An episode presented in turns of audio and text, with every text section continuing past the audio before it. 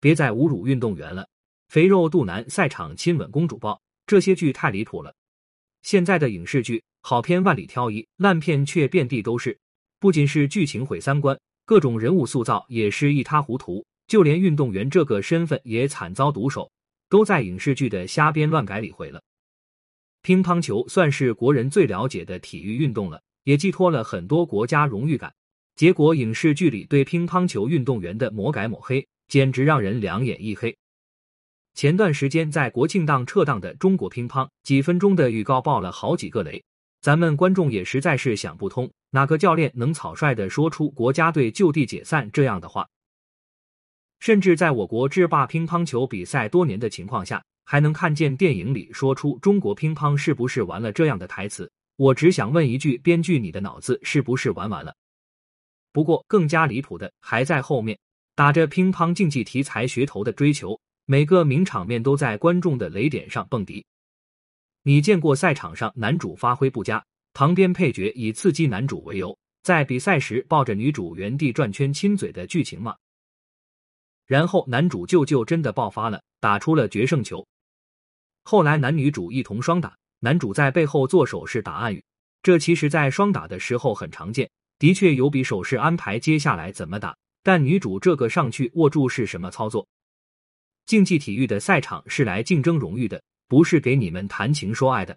正常球场上运动员商量战术时间九点，裁判就黄牌警告了，他们居然还上手了，你就说离不离谱？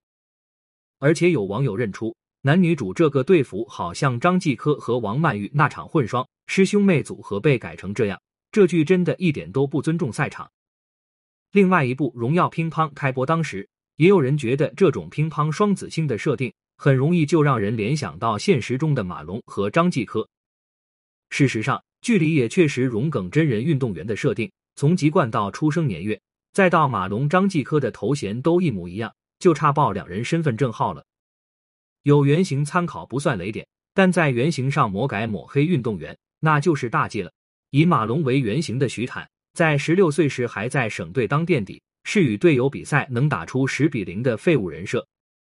而现实中的马龙，十六岁时已经是世青赛男单冠军了，在体育竞技里玩励志逆袭梗。现实中这样能力的差不多都告别赛场了，哪能等到他十年后再拿满贯夺冠军啊？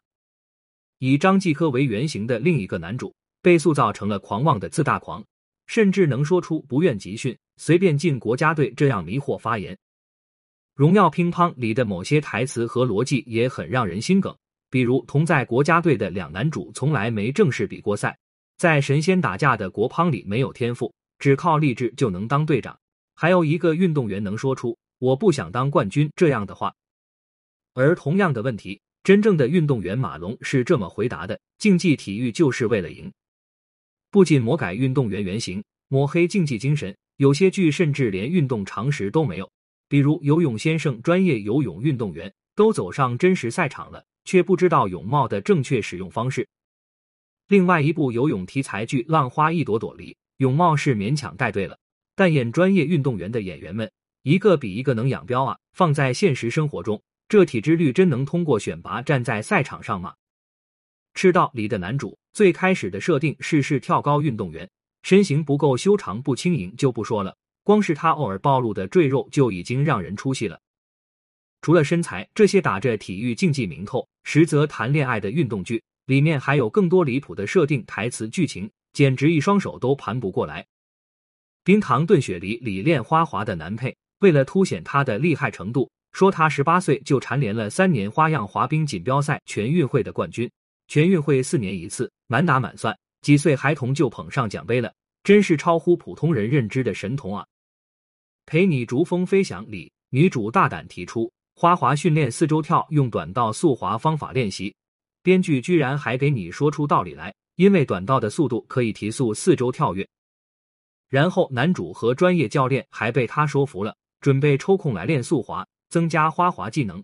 我的老天爷！这两种运动连冰刀冰鞋都不一样，编剧你做做功课吧。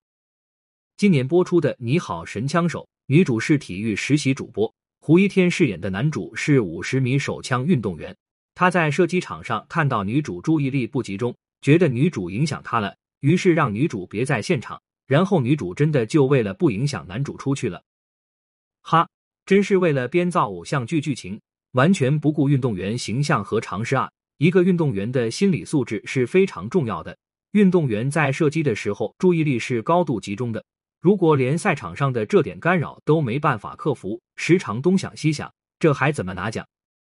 电竞现在也算是竞技体育里的一种了，可惜他也逃不过被毁的命运。打比赛全靠语言输出，团战的时候还要给对方一个预告，喊出三二一开团，真是离谱到没眼看。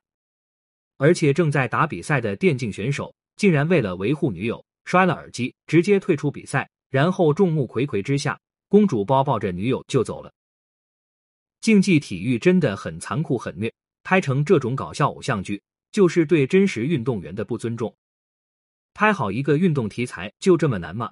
同样是今年上映的《短道速滑超越》，没有恋爱，没有魔改，真实的展现了两代人的竞技精神，就拿下了八点二的高分。